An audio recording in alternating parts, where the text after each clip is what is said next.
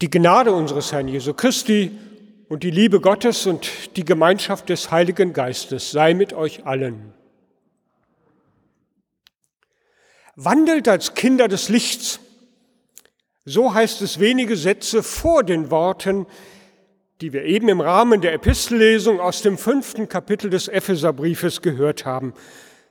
Der vorgeschlagene Predigtext für diesen 18. Sonntag nach Trinitatis. Wandelt als Kinder des Lichts als Einleitung.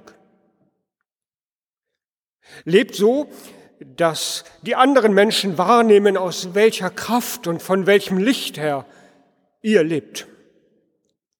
Durch die Erlösung, durch Jesus Christus seid ihr neue Menschen, heißt es dort weiter in diesen Vorworten. Und nun lebt auch als solche Menschen des Lichts, das durch Kreuz und Auferstehung das von Ostern her leuchtet. Das ist gewissermaßen die Vorrede zu unserem heutigen Predigtwort. Und der Verfasser des Epheserbriefes, der traut es offenbar seinen Lesern, den Christen, den Anhängern Jesu Christi zu, so zu leben. Sonst wird das ihnen gar nicht sagen. Also, liebe Gemeinde, legen wir los, machen wir uns auf den Weg, seien wir Licht in der Welt. Während ich so formuliere, taucht bei mir gleichzeitig schon wieder die Frage auf, halte ich das eigentlich durch in meinem Alltag?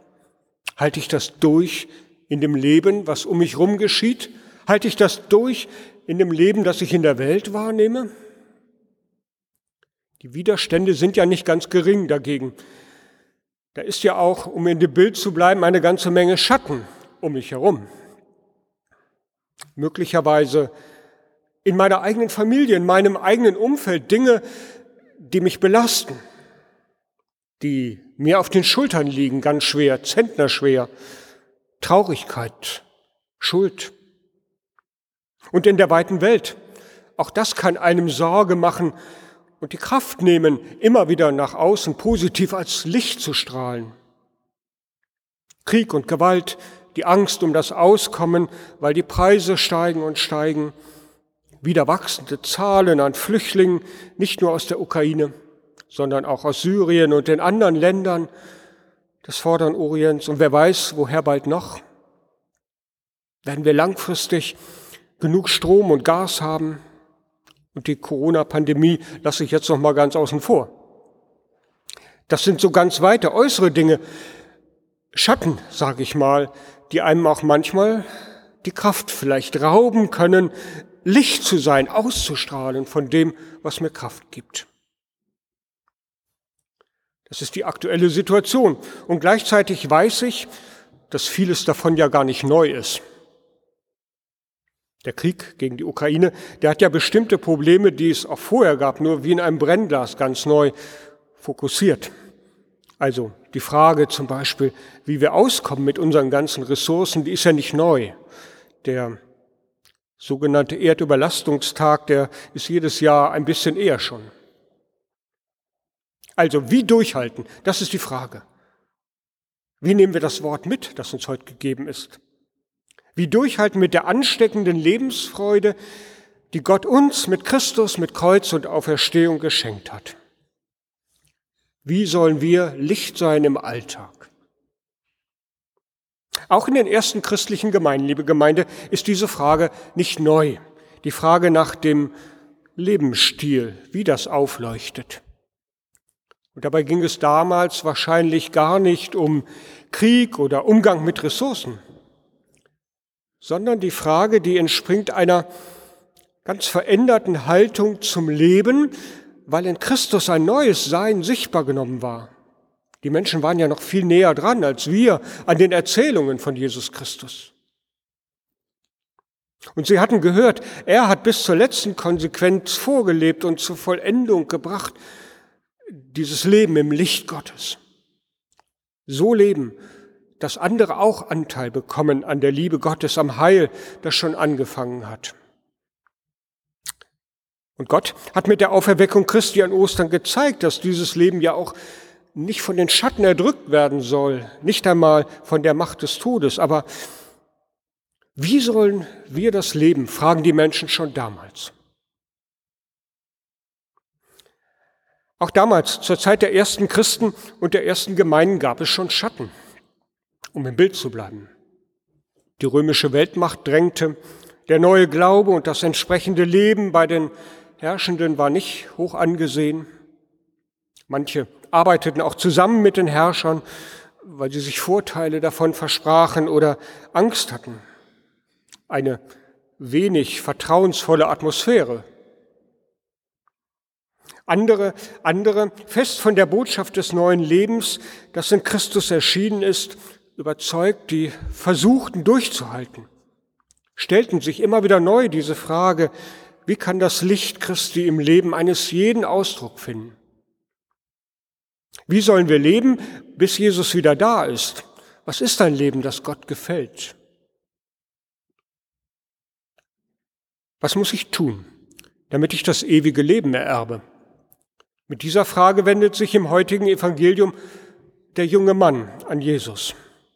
Und was Jesus ihm antwortet und wie der junge Mann sich traurig abwendet, das wird dann in den Gemeinden immer weiter erzählt, bis auch zu den Menschen in Ephesus, zu den Christen und schließlich aufgeschrieben. Und wir haben die Frage heute. Die Frage nach dem Lebensstil, die ist auch Thema in den Briefen, die die Gemeinden von ihren Gründern erhalten. Paulus, Petrus, Johannes, sie werden nicht müde, in ihren Briefen immer wieder zu erwähnen, welcher Lebensstil angemessen und im Sinn Christi ist. Und auch die zweite und die dritte Generation der Gemeindegründer, die behandelt diese Fragen. Und sie werden immer dringlicher, weil die Rückkehr Jesu auf sich warten lässt. Menschen sich also mehr und mehr einrichten in der Welt. Und aus dieser Zeit, da sind die biblischen Sätze, die uns für den heutigen Sonntag zum Nachdenken aufgegeben sind. Eben dieser Ausschnitt aus dem Epheserbrief. Haben Sie ihn noch im Ohr? Ich lese uns noch mal einige Verse daraus. So seht nun sorgfältig darauf, wie ihr euer Leben führt, nicht als Unweise, sondern als Weise, und kauft die Zeit aus, denn die Tage sind böse. Werdet nicht unverständig, sondern versteht, was der Wille des Herrn ist.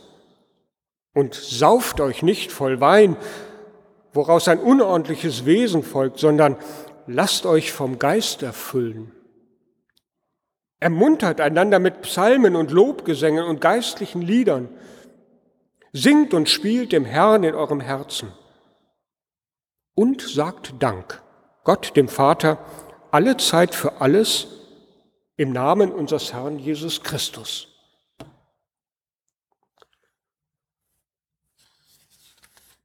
Eine Reihe von Ratschlägen sind das. Und das ist nur ein Ausschnitt, der Text geht noch weiter. Eine Ermahnung folgt nach der nächsten. Ich weiß nicht, was Sie am meisten jetzt angesprochen hat. Ich bin beim mehrfachen Lesen in dieser Woche gleich bei den ersten beiden Sätzen hängen geblieben. Seht sorgfältig darauf, wie ihr euer Leben führt, nicht als Unweise, sondern als Weise. Und kauft die Zeit aus, denn die Tage sind böse. Die Tage sind böse. Ein richtig bedrohlich wirkender Auftakt. Es bleibt nicht viel Zeit und die Lebensumstände sind schlimm, heißt das doch. Der Verfasser des Epheserbriefes rät dabei nun, die ganze Lebenskraft aber auf den Moment, auf die Gegenwart sich zu, zu konzentrieren. Ich verstehe ihn so, als wollte er sagen, auch wenn niemand von uns weiß, wie viel Zeit mir noch bleibt und die Lebensumstände vielleicht auch bedrückend, belastend sind, werdet nicht mutlos und verzagt. Fragt nicht, wie viel Zeit noch bleibt, sondern lebt jeden Augenblick eures Lebens ganz bewusst und lebt ihm im Angesicht Gottes. Fragt bei jeder Entscheidung, was Gott von euch möchte, dann lebt ihr weise. Wenn das nur immer so klar wäre, was der Wille Gottes ist. Die Welt ist eben so vielfältig, die Situationen des Lebens so verschieden, manchmal so komplex, dass es schwer ist, gleich die ganz klare, schnelle Antwort zu haben. Es braucht immer wieder Reflexion, immer wieder Nachlesen, Nachdenken. Was das, was damals Jesus gelebt hat in der Zeit, auch übertragen bedeutet in unserer Zeit. Keine leichte Aufgabe. Gerade in heutiger Zeit, wo komplexe Fragen des Lebens und des Sterbens, der Gerechtigkeit, des Friedens und des Umgangs mit der Schöpfung immer wieder neu zu bedenken sind. Wir wissen, da zählen keine schnellen Antworten, sondern Gedanken, die immer wieder kritisch prüfen, Argumente, die abwägen und dann das Gute behalten. Und wo das geschieht, so verstehe ich den Schreiber des Epheserbriefes, da wird das von uns aus in die Welt wirken, da werden die Menschen wahrnehmen. Wir, wir machen das nicht leichtfertig, wir haben das durchdacht. Wo so gehandelt wird, da wird das Licht aufleuchten und andere werden es wahrnehmen. Ja, der Verfasser des Epheserbriefes, der traut uns das zu und legt uns solche Weisheit ans Herz, als Licht, mit dem wir leuchten können. Übrigens, ein Hinweis auf ein Wort. Kauft die Zeit aus, denn die Tage sind böse. Das griechische Wort, das dort steht, Kairos, Zeit, das meint nicht, das meint den ganz konkreten Zeitpunkt, nicht einfach Lebenszeit oder die Zeit der Welt oder der Weltgeschichte, sondern den konkreten Moment, den richtigen Augenblick für das Handeln, der Kairos. Also übersetzt, Ihr lieben Christen in Ephesus oder ihr auch in Detmold, nutzt den passenden Moment. Die Tage sind schwer, aber nutzt den richtigen Moment. Angesprochen ist also bei uns die Aufmerksamkeit, Achtsamkeit für den Moment, den ich jetzt gerade erlebe. Empfindsam wahrnehmen, was um mich herum geschieht in diesem Moment. So ahnen wir, wird unsere normale Alltagsroutine auch immer wieder in Frage gestellt, das Eingespielte durchbrochen. Der einzelne Moment bekommt dann eine besondere Kostbarkeit. Der Hang vielleicht manches aufzuschieben, der wird in Frage gestellt. Nutzt jeden passenden Moment, dann werden nötige Gespräche nicht mehr ewig vor mir hergeschoben, auch wenn ich ahne, dass sie unangenehm sind. Dann wird der Besuch gemacht, weil jetzt die Gelegenheit dazu ist und weil ich ahne, dass die oder der andere sich freut darüber. Dann wird der Gruß geschrieben, weil jetzt die Gedanken bei der anderen Person sind. Dann wird vielleicht die konkrete, hilfreiche Tat angegangen, auch wenn mein Tagesplan eigentlich für diesen Moment was ganz anderes vorsah. Nutzt den Kairos, den besonderen Moment, achtet auf ihn, kauft die Zeit aus, nutzt sie. Wo das geschieht, wirkt das Licht in die Welt. So verstehe ich den Epheserbrief. Manchmal möchte man ja, wenn man die ganzen Schatten in der Welt und in meinem Leben sieht, auch nichts mehr hören. Am liebsten den Fernseher schon vor den Nachrichten ausschalten und äh, lieber nicht wahrnehmen, was da heute wieder an Schreckensnachrichten kommt, um irgendwie auch halbwegs mein gewohntes Leben beizubehalten. Manchmal fühlt man sich erdrückt so dass einem die Lebensfreude abhanden kommt. Der Epheserbrief, der weiß das auch, dass Frust und dass Mutlosigkeit nicht weit sind, wenn das Leben kompliziert und unübersichtlich wird. Und er weiß, dass Menschen sich Wege suchen, um aus der Realität dann zu flüchten, die sie nicht ertragen können.